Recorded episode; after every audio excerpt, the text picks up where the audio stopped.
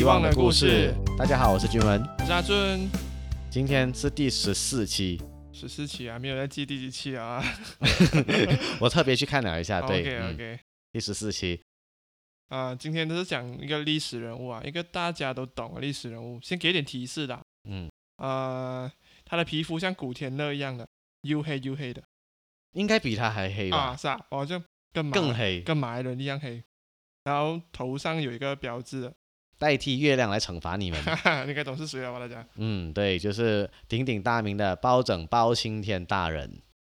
要讲到这一个家喻户晓的人物的话，我们当然就要提到他属下的那些名将：展昭、公孙策、啊张龙赵虎，啊，啊对，对不通常对？是展昭打得过张龙赵虎就不用出场了嘛。啊，王朝马汉、张龙赵虎四个啦，OK，他们那那一群啊，就是大家在电视剧里面经典的、常常会看到的耳熟能详的人物。但是今天我想要就是给大家认识一下一个不一样的包拯，就像上一期我们谈这个潘金莲一样，潘金莲在很多时候给人家就是误解成为是一个荡妇，我们就是为她平反了嘛，对，她是其实是一个好女人。今天我们就也给给大家看一下历史上的包拯应该要是长什么样子的，我们来看一看。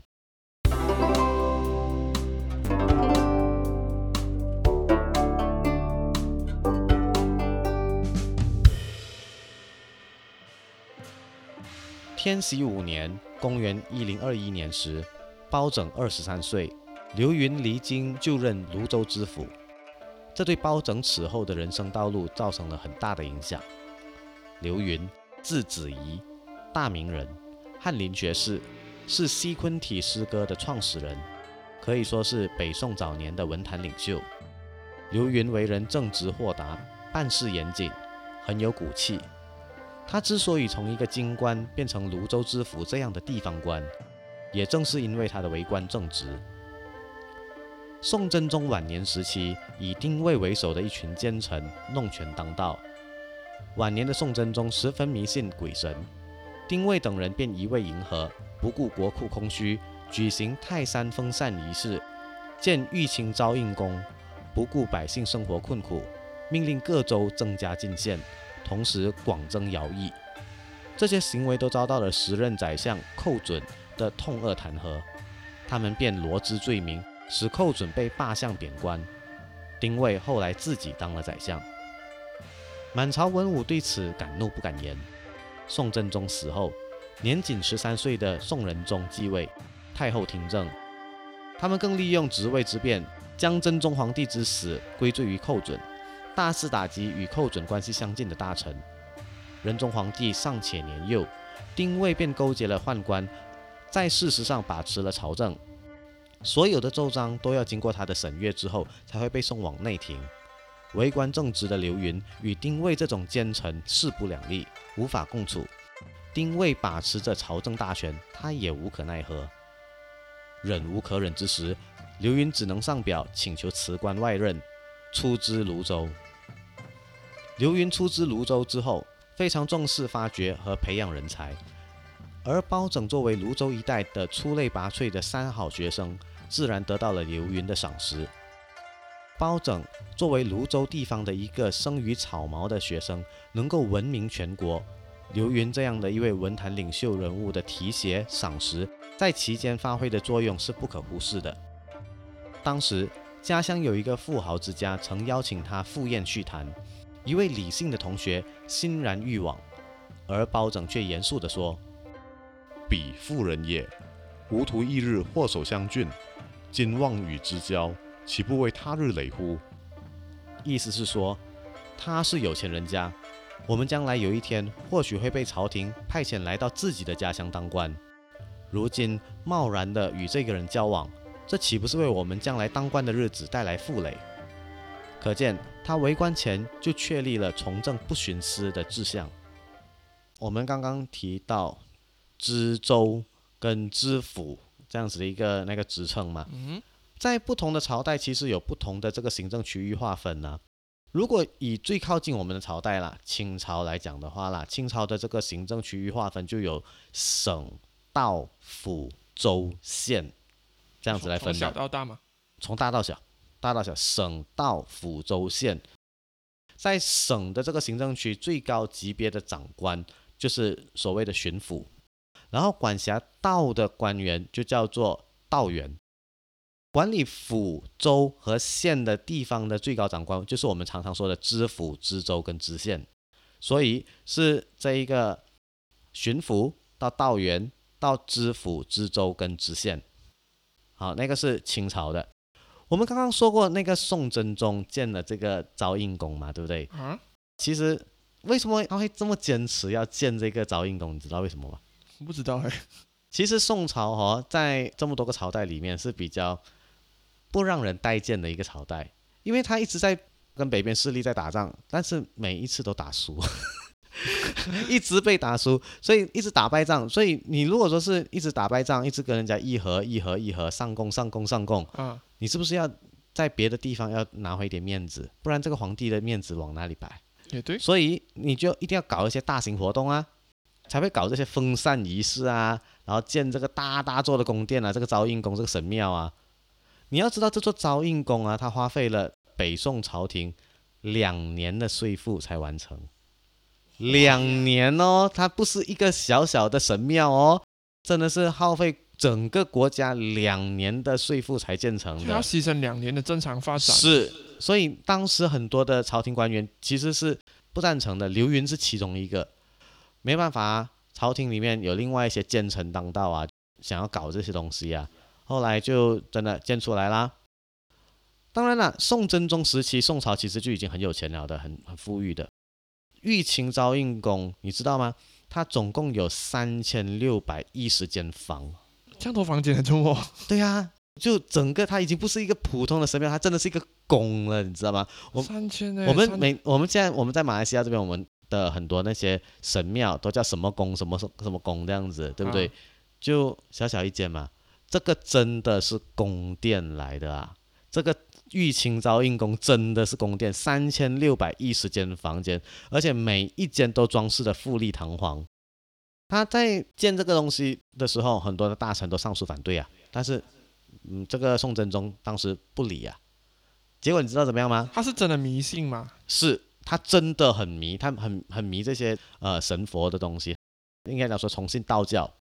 然后在他死之后啊，就到这个宋仁宗继位嘛，刚才我们讲过嘛，在他继位的时候，有一天哦，在这个宋仁宗天圣七年，也就是公元一零二九年的时候，发生一件事情，这个昭应宫给了一批，啪嘣，你知道咯，当时的 那个房屋都是呃木质结构嘛，结果怎么样？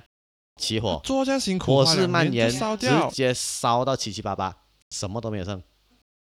两年的税，你直接什么都没有掉，你知道吗？OK，对吧？他的工程师要出来了，防火规范没有做好。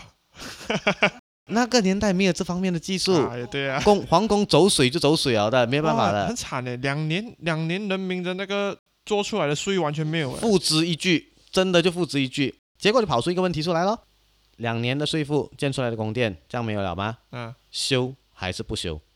这样修烧到这样子又要花多一年多的税务。那是你讲的。当时关心这个问题的是刘太后，就是这个宋仁宗的太后啦。活在不久之后啊，因为呃宋仁宗他继位的时候只有十三岁嘛，嗯哼，所以真正把持朝政的是这个刘太后，她在后面垂帘听政。刘太后她就召集群臣啊，就对这件事情进行商议啊。作为宋真宗最宠爱的妃子啊，刘太后她肯定是常常跟这个宋真宗一起去这个玉清昭应宫的嘛。所以她也一样迷信。不是迷信，你你明白吗？那种心理就有点像慈禧太后思念圆明园天地一家春的情感那样。哦，就久而久之对这个地方产生了情感。不是久而久之对这个地方产生情感，你要明明白，那个是那个天地一家春是慈禧一辈子龙宠最盛的地方，她就是在那边怀上同治皇帝的就是他们以前怕偷的地方啊。啊，你可以这样子想，对。关于慈禧的故事，那个就啊又是一个很长的故事，我们改天我们再谈啦。OK，你可以有呃，如果说是有谁有对慈禧有一些认识的，你可以大概把它想象，就是说它就相等于慈禧怀念圆明园天地一家村这样子的那个情感这样子。同样的，他一辈子龙宠最盛的地方就在那个地方啊，所以他当然就想说，哦，我要建回去，建回去这个玉清昭应宫。当时呢，宋朝的一个特点是这样子的，它是重文轻武的。如果你在汉朝时期哦，啊，武将就比较受重视嘛。哦，所以刚才讲宋朝一直打败仗也是因为这样子啊。啊，其中一个原因，他的那个呃，他派出去就是带领军队的很多是文官来的嗯他们都根本都不懂打斗的时候要怎样办？啊。对呀、对呀、因为他他重文轻武，他的政策是重文轻武，文人的地位是非常高的。整个宋朝哦，文官没有几个被杀的，只是最多是被贬而已。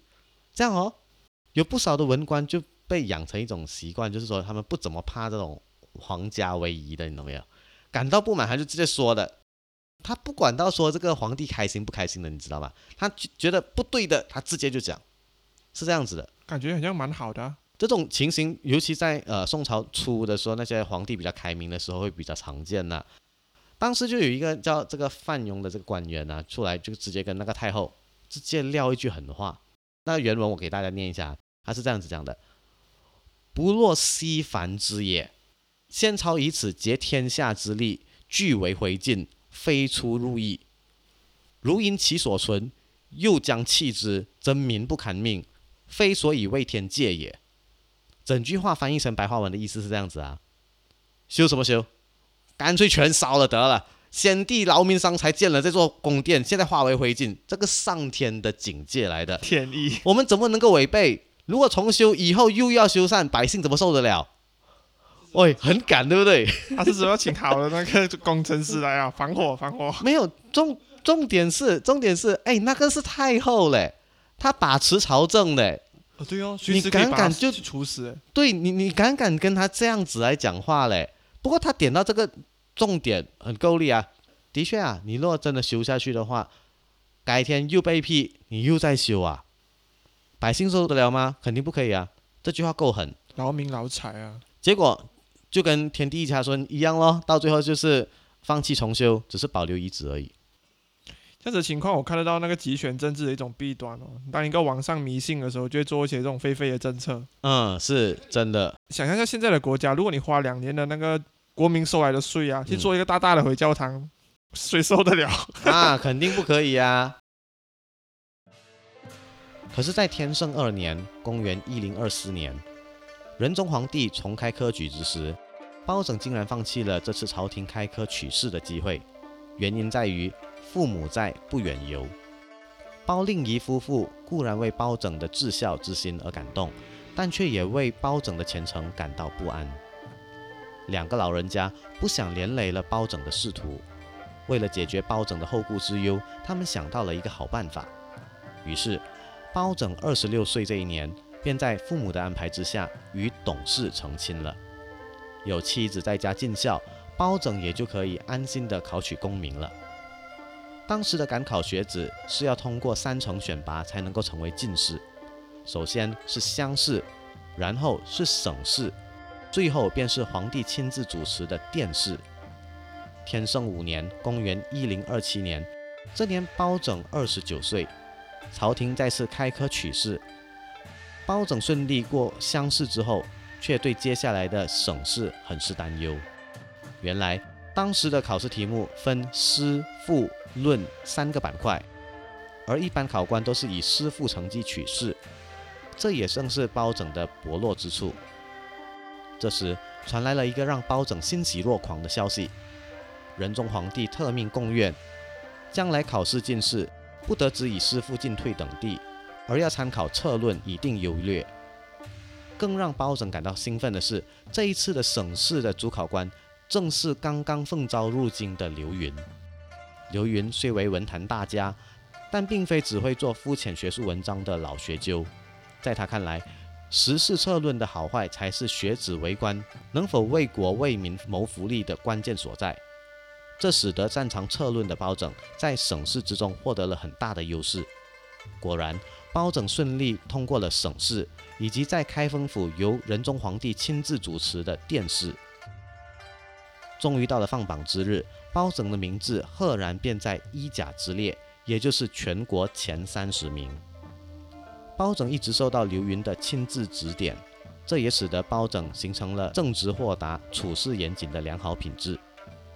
刘云对包拯的仕途走向乃至一生都有着不可忽视的影响。包拯进士及第之后，更促进了包拯和刘云的师生情谊。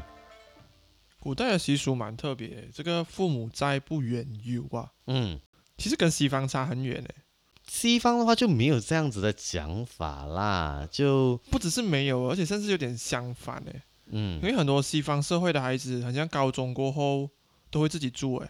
他们会希望就是说你赶快的有自己的嗯生活，不要打扰我们两个老人家。我已经给你耽误了多少青春了，你快点去自立。有有一点啊啊，，然后蛮多孩子也会，就算是还在同个地方、同个小镇住都好，他们都会找一个房间租出去，然后自己一个人在外面生活独立。嗯，哦，跟跟这里的这个差蛮远的。东方的就会要求就是说我们留在家里孝顺父母、照顾父母这样子，但是其实西方的父母到孩子也可能是因为他们早婚的关系，变成就是说孩子长大了，父母也不一定真的是老了。所以东东方的孩东方的孩子应该也蛮早结婚的吧？现在的东方比较比较像是越来越迟婚呢，甚至是啊不婚的。现在是啊，啊，说到包拯的父母啊，其实他的父亲是个普通公务员，他的家族也是纯正的中原血统，家里环境好嘛，对不对？嗯所以从小也就不用耕田，长大也是做白领公务员。所以意思是？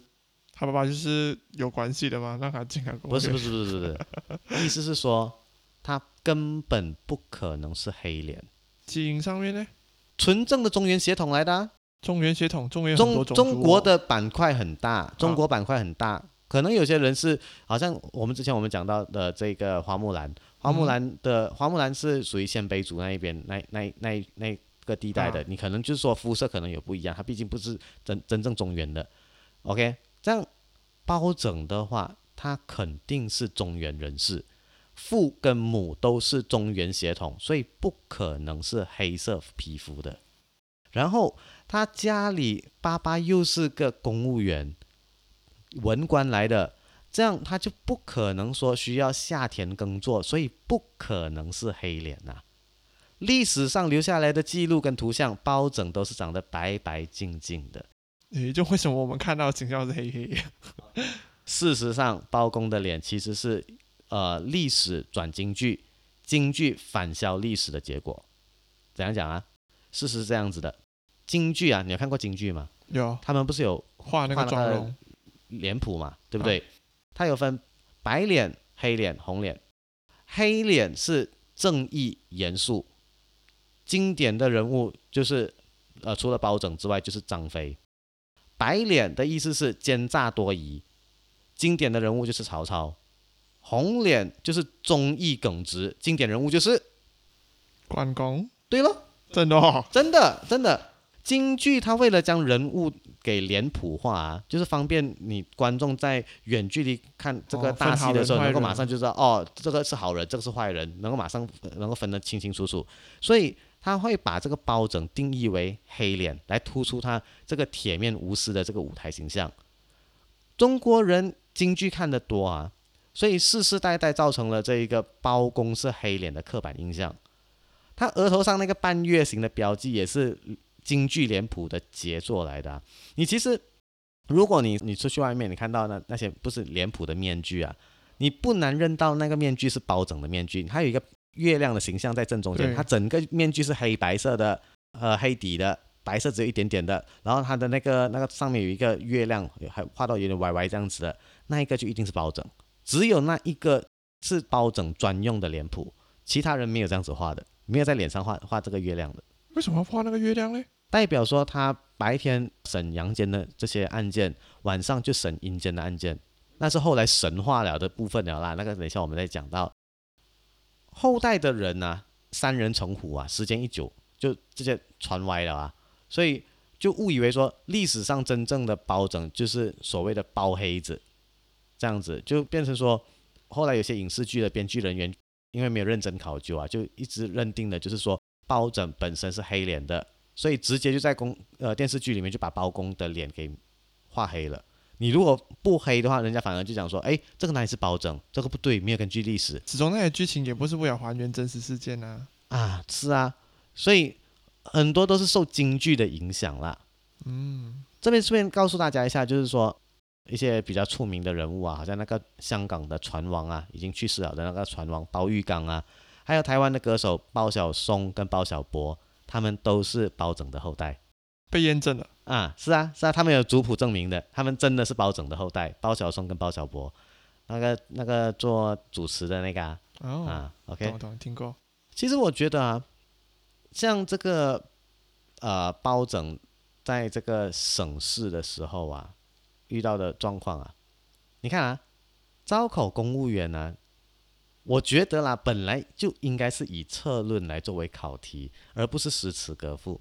其实考诗词歌赋有点很奇怪啊。以前是这样子考的哦，你但是想象你考试的时候，他就只考你哦，你来走七步作诗给我听，啊，然后你作诗嘛，你就会有押韵呐、又有节奏啊，啊，但是感觉就像现在你考试唱 rap 这样的嘛，考试来说唱给我听，对你，你想象一下，如果说是在马来西亚的话，只会写马来人的班顿啊、沙架啊之类的，马来西亚不是更乱啊？你要怎样去当官，你要怎样领导大家，是吗？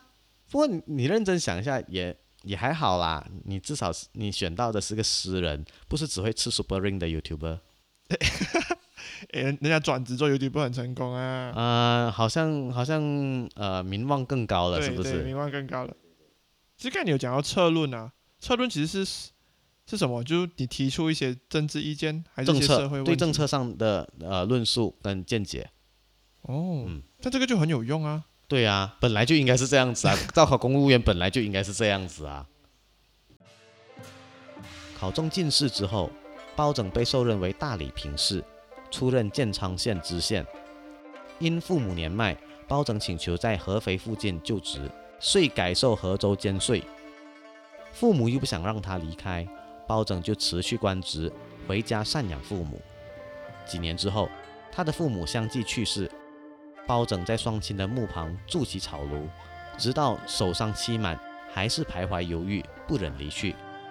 同乡父老多次前来劝慰勉励，直到景佑四年（公元一零三七年），包拯才赴京听选，获授天长知县。包拯尤为人称道的是其断送执法的明敏正直。出任天长县知府时，包拯曾经遇到一件棘手的案子。有一天，有一个农人到县衙告状说，有个歹徒割去了他家耕牛的舌头，但是当时他并没有发现作案人，所以只好请求包拯帮忙捉拿罪犯。大家知道，牛被割掉了舌头，无法正常吃食，是活不了多久的。在完全没有线索的情况下，由于割去牛舌头并没有财力可图，所以包拯推断这件事肯定是属于冤家的报复行为。于是，在听完报案农民的倾诉、做好记录之后，包拯就让农民回去了，并且悄悄地告诉他，回去之后，杀掉那只被人割掉舌头的牛，找人卖了，毕竟也无法养活了。包拯这么做的目的，不仅是免去了受害人的责任，而且还为割掉牛舌头的行凶者设下了一个陷阱。果然，不出包拯所料，割牛舌的那个人见到牛主杀牛来卖，欲加其罪，果然前往县衙首告。因为对他来说，如此可谓是一箭双雕，既让牛主人受到了巨大的损失，还能给他添加一项罪名，说不定最后他还会坐上几年的大牢。结果，那个罪犯就自投罗网了，这宗疑案当场就被破了。故事传开之后，包拯的机智和高效的破案效率得到了当地百姓的一致赞扬。我我觉得蛮蛮特别的是，你突然间讲不做工啊，你回去陪父母，那这么多几年过后又可以继续做工了，这样好没？啊 OK，是这样子的啊。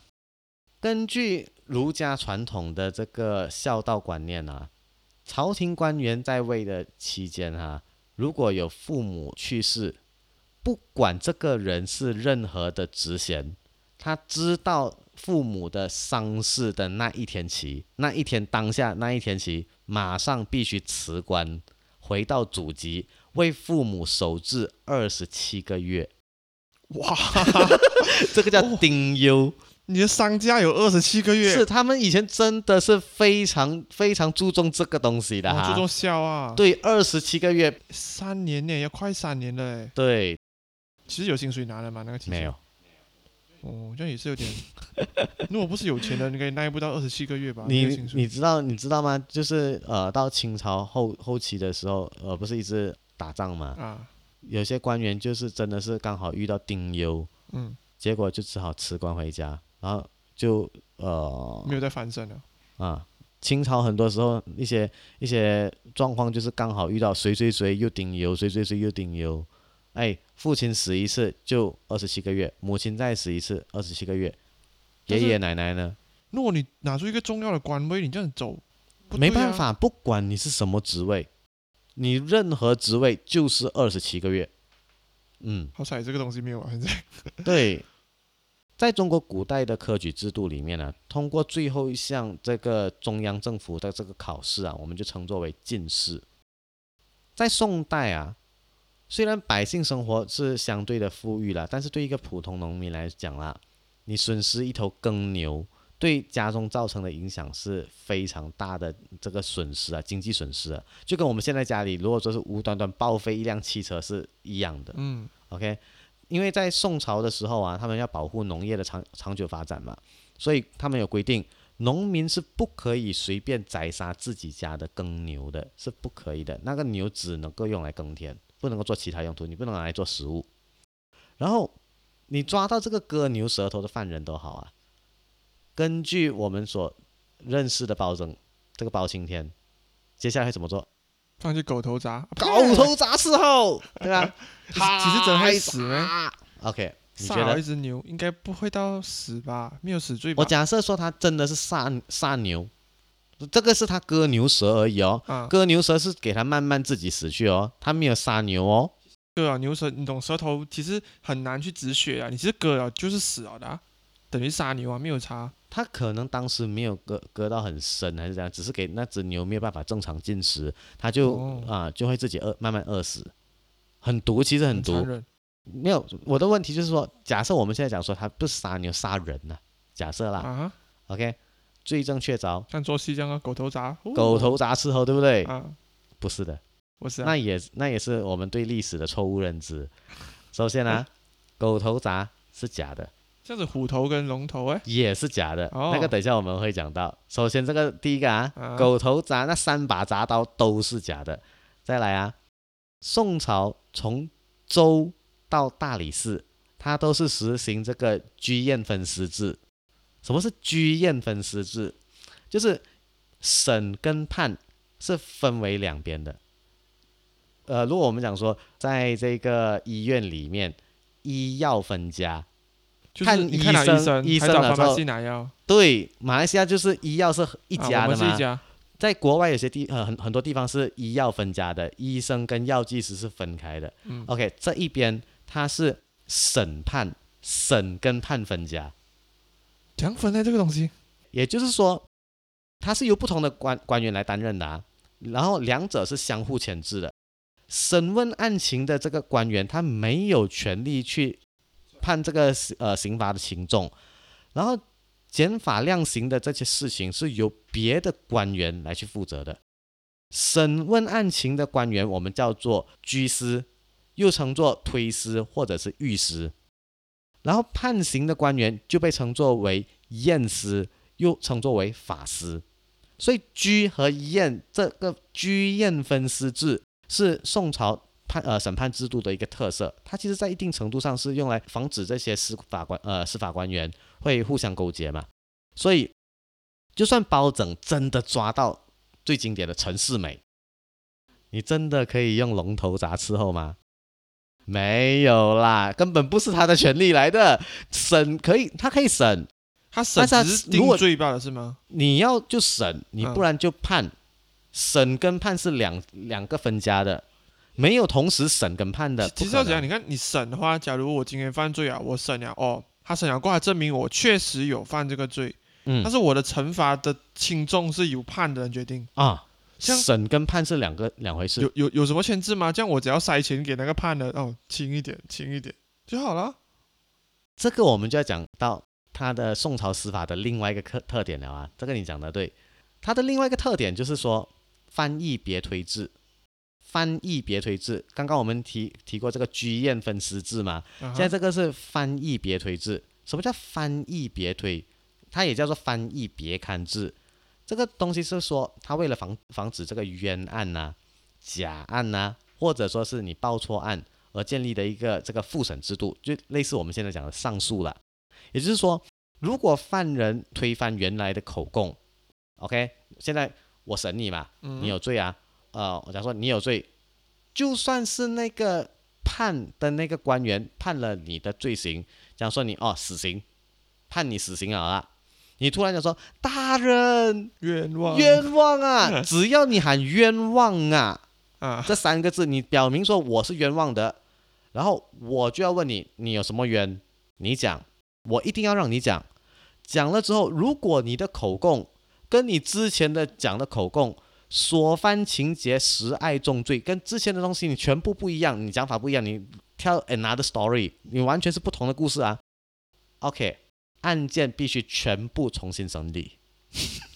就只要我一直一直吹故事的话，我可以永远在这个 loop 里面的，我永远不用去判死刑。哎哎哎 啊这个他们也很聪明，他们有有有限定，就是说啊一般上这个重审啊是三次，哦，规定是三次，规定是三次可是他们真正执行起来的时候是比较宽松的，有些是到七八次。就那些人就是一直骗故事骗到哦，这个可以过了，这样你就不用中，就不用被我审判了啊、可是如果你被发现到是诬告，啊。或者说是你寒爽的，你并不是真的有冤屈，然后你纯粹只是为了洗脱罪名的话，一旦查证属实，肯定罪加一等。啊，所以就变成说你在剧剧里面常常看到的，就是大人冤枉啊，为什么一定要喊冤的原因就在这边。他他们当时的那个这个上诉啊，我们刚才不是讲说，那、那那个案件你喊冤了之后就能够重新审理嘛，对不对？他还不只是普通的这个上诉哦，这个案件是交由其他的这个司法官去审理，甚至更夸张的，可以直接换一个司法机构重新审理。如果你改判呃改变这个这个法官来审理的话，那个叫做别推。你整个司法机关整个给换掉的话，那个叫别移。这个就是它的这个翻译别推制的一个特点。所以认真讲上来啦，宋朝的这一个法律制度有这两个制度的保障之下，真的有没有觉得比马来西亚的司法制度相对健全的多？你知道吗？啊、它是比较多容错率啦。就如果这是被冤枉，或者是其实也不一定诶。其实你刚才讲的那个翻译别推字啊，嗯啊嗯，你换个地方的话，我想办法换到是我有自己有有熟悉的官员的地方啊，也许会得到一些比较好的结果。那个时候我就不要喊冤枉了啊、这样就没事了。还是有漏洞啊，不是一个完整的系统啊。它是避免有冤案的发生。对，但是同时也是让一些犯罪人士有机会逃脱。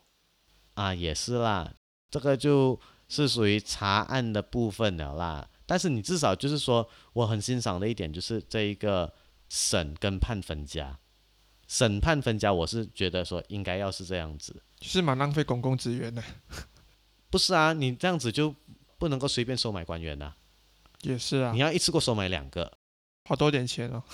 哦。有个传说是这样的：宋仁宗庆历二年，也就是公元一零四二年，被誉为包青天的包拯担任端州知县事满三年，要离开端州之时，传出羚羊峡，突然波浪翻腾，狂风骤起。包公事感蹊跷，立即查问下人，原来是端州的晏公为了表达他们对包公体恤民情的敬仰，托人送来了一方用黄布裹着的端砚。手下人见是一方端砚，并非黄金珠宝，便收下了。包公立即取来端砚，抛到江中。霎时风平浪静。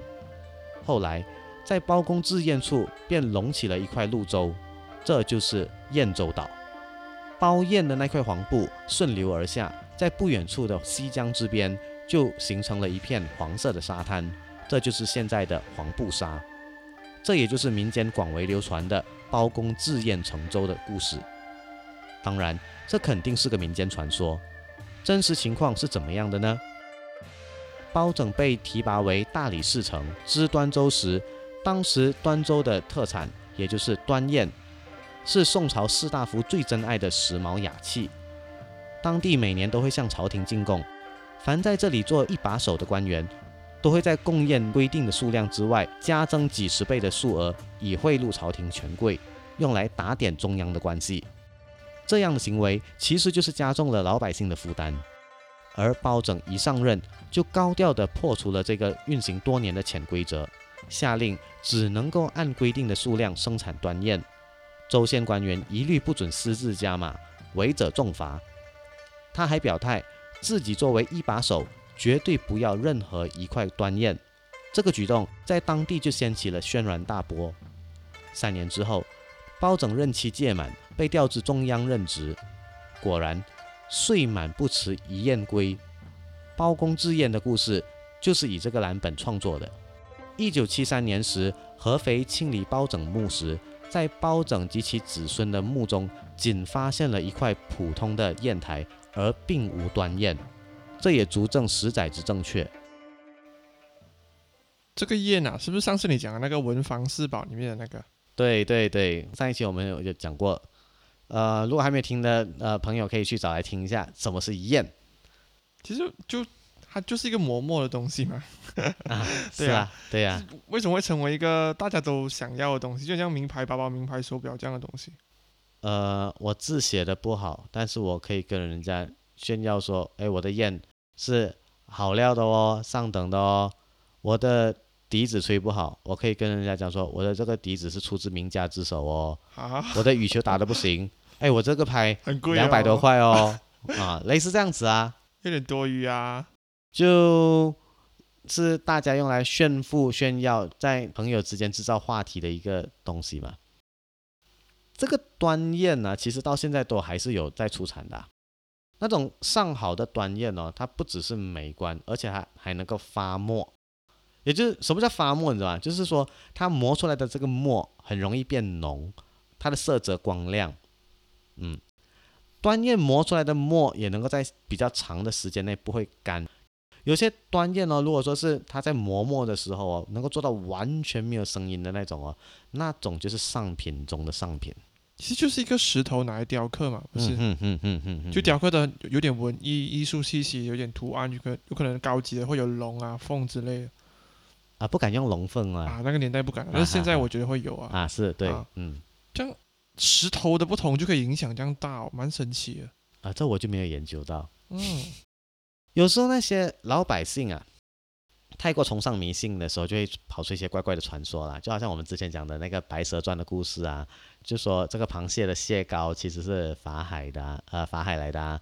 然后我不知道你有没有听过榴莲这种水果？肯定有啊，怎么来的？是没有，我是说它是怎么样？呃，你有听过它是怎么样来的吗？怎么样来啊？嗯，就是你不能踩的，你等它熟了，它就跌下来。呃，它其实是什么来的？榴莲啊，你不懂啊？你要讲跟扯神话扯上关系？不是神话，他们传说讲说榴莲其实就是郑和的大便。我的妈，这恶心，对不对？这个这个什么传说？只有华人之间传说吗？啊，老一辈都这样讲的哦。郑和大便啊。他们就是用这样子的讲法来解释为什么有些人认为榴莲是臭的，有些人认为榴莲是香的。哦，其实我真的小时候就傻傻这样子信啊，然后就认真想起来，其实榴莲真的是郑和的大便的话，那郑和的肛门。到底每天要承受怎样的痛苦才能够把这个形状的大便给拉出来？而且还要分不同种类哦，第二十四、红虾、猫山王之类的不同品种的哦。他的屁股应该是钛合金做的吧？对呀，很痛哎，讲到那。然后另外一些呃，这个传说还有包括就是说这个比目鱼的传说，不知道你听过没有？也没有哎，比目鱼是那个扁扁的，两个眼睛朝上的，对吧？啊，对。他讲的是这个朱元璋小的时候，他在烤鱼吃，吃到一半的时候，突然他舅舅叫他嘛，舅舅叫他的时候，他就慌忙起来啊，又舍不得丢掉这个鱼嘛，然后就跟他讲鱼啊鱼啊，香喷喷的鱼啊，你以后要呃你要好好活着，你留着我下回才才来吃啊，千万要活住哦，就把它丢进河里面，就去找舅舅了。他是将来的皇帝啊，啊。金口玉言的啊、结果他丢进去了，他叫这个鱼要活，鱼就真的活了过来，然后这条鱼就变得扁扁的，右半身是紫色，然后被朱元璋吃过的左半身就变成白色的，然后更可怜的是，他的左边的眼睛也被挤到右边来，两个眼睛挤到一大一小，这种鱼就叫做比目鱼，不过大家更喜欢叫它做皇帝鱼啦。啊你还吹耶？对，就是 就是那种民间老百姓哦，太迷信了之后就变成他会有很多奇奇怪怪那种传说。什么东西都可以这样子来讲、哦。他这边他也是要要带出，就是说好像这个朱元璋就是金口玉言，啊他是未来的天呃九五至尊、天命之子这样子的感觉。这样很简单啊，叫他讲什么就一定会成真什么的话，这样这个许愿节不行啊，这个这故事不行，给零分。包拯以廉洁著称，他执法严峻，不畏权贵。任监察御史和知谏院时，为了肃正纲纪，惩处贪官张力，他弹劾贩卖私盐以谋取暴利的淮南转运安察使张可久，还有让士兵为自己织造一千六百余匹驼毛缎子的汾州知州任变，以及坚守之道的仁宗亲信太监严世良等。其中影响最大的便是弹劾王奎。王奎曾经数次担任转运使，他巧立名目，盘刮百姓钱物，在百姓不堪其扰之后，终于激起民愤。他又派兵捕捉、滥用酷刑，惨遭其杀害的百姓不计其数，因此民愤极大。但王奎与宰相陈执中、贾昌朝关系密切，又得宋仁宗的青睐，所以向来行恶都是有恃无恐。为此，包拯连续七次上章弹劾王奎，其中第七次的奏章更是直接指责仁宗说今乃不恤人言，故用酷吏，于一王魁则信矣。如一路不信何？：“意思是说，今天你不听人家的劝谏，固执地使用这样的恶官，这对王奎一人是莫大的幸运，可是对一路的百姓却是何等的不幸。”其言机切刚直，朝野震动，舆论汹汹，朝廷终于罢免了王奎。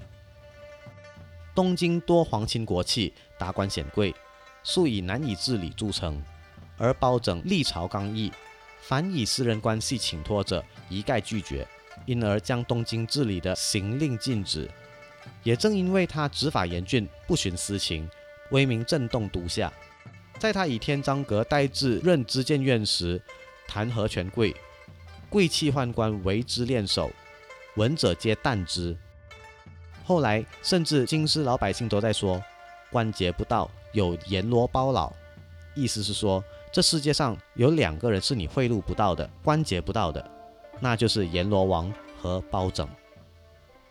嗯，这个包拯他想说，对王魁一人是莫大的幸运，可是对一路的百姓却是何等的不幸。这边不是说街道道路的一路百姓哦，因为宋朝一级行政区分为路，名字叫做路，路以下的二级呃二级这个政区就有府、州、军、监，所以路就是一线大城市，比州还大。。路之下才到州，州了到军，军了才到监。这个宋仁宗好像常常给人家骂哦，你知道为什么吗？不懂哎 因为他在位四十二年，其中有十一年是作为傀儡皇帝啊，啊。为什么这样讲呢？因为在那十一年里面，实际掌权的是他的养母刘太后刘娥，并不是他自己本身。我们刚才讲过嘛，这个宋仁宗是十三岁继位的嘛，他其实这个宋仁宗是哪一位呢？他就是那个经典的故事《狸猫换太子》的主角啦。哎，那个也是跟包青天有哎关系。呀，啊，对啦，那个故事是真的，历史上真有这么一回事，只是没有那么残酷而已，是真的有这回事的。宋仁宗的养母这个刘娥啊，她是宋真宗的宠妃来的，刚刚我们有提到吗？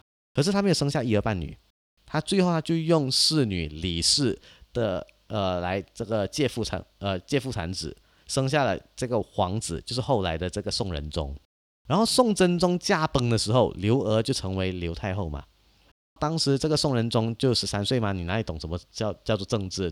刘娥就自己成为了宋朝的第一位摄政的皇太后，垂帘听政哇，赚到哎！啊。所以他在位的是十一年里面啊，宋仁宗成年了，他都不甘愿还政给这个宋仁宗，就好像慈禧这样子，她她不愿意还政还政给她的孩子这样子。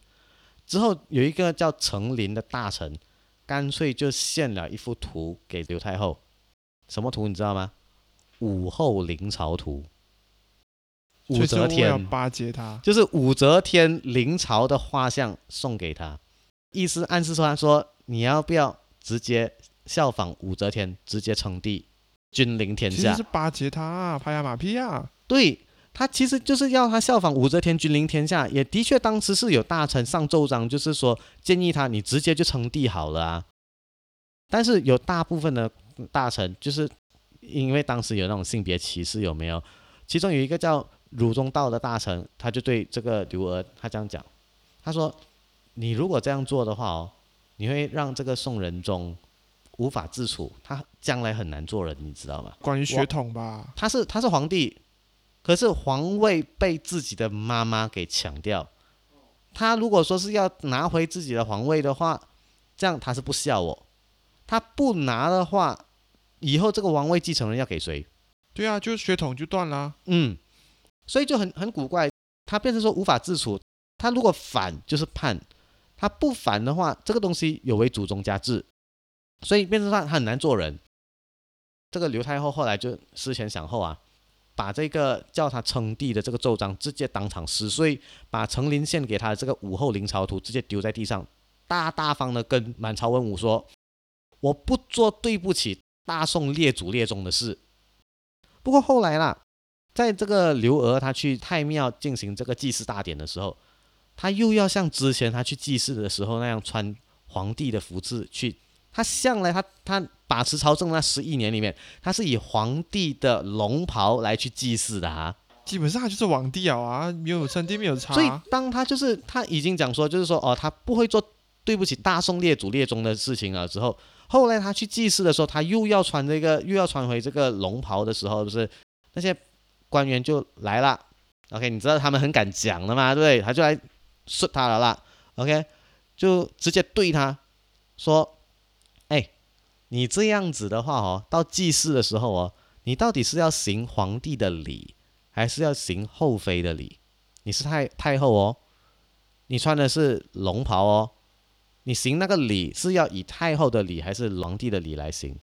所以刘娥后来她虽然就是有坚持，我还是要穿龙袍来祭祖，可是龙袍上面本来有的十二个图案，她减少两个，然后她也没有佩戴那个君王所戴的宝剑，那种配件他没有带。OK，就男人才配件的嘛，女人是没有配件的嘛，对不对？所以啊他就没有配件，他没有配件，所以他的服装上面跟男的皇帝其实还是有差别的啊。但是严格讲上来，那还是一件龙袍。所以其实宋仁宗的皇位啊，之所以能够保住啊，很多时候其实是有赖于这些忠臣很厉害，顺的那个冒死相见，你知道吗？所以宋仁宗一辈子都欠他们人情的，你知道吗？其实这个宋仁宗是一个比较憨憨的人物，是吗？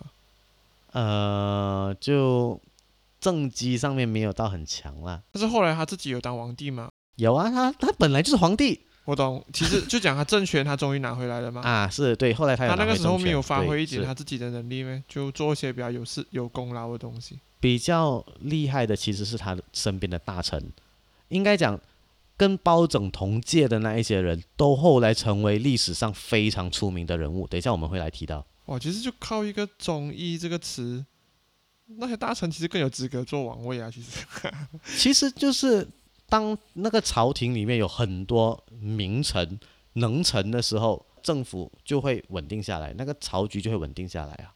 跟马来西亚有点像诶，就是其实网帝有时候的用处没有多大，呃，不给多人讲。哎，打不能乱讲哦，不能乱讲哦。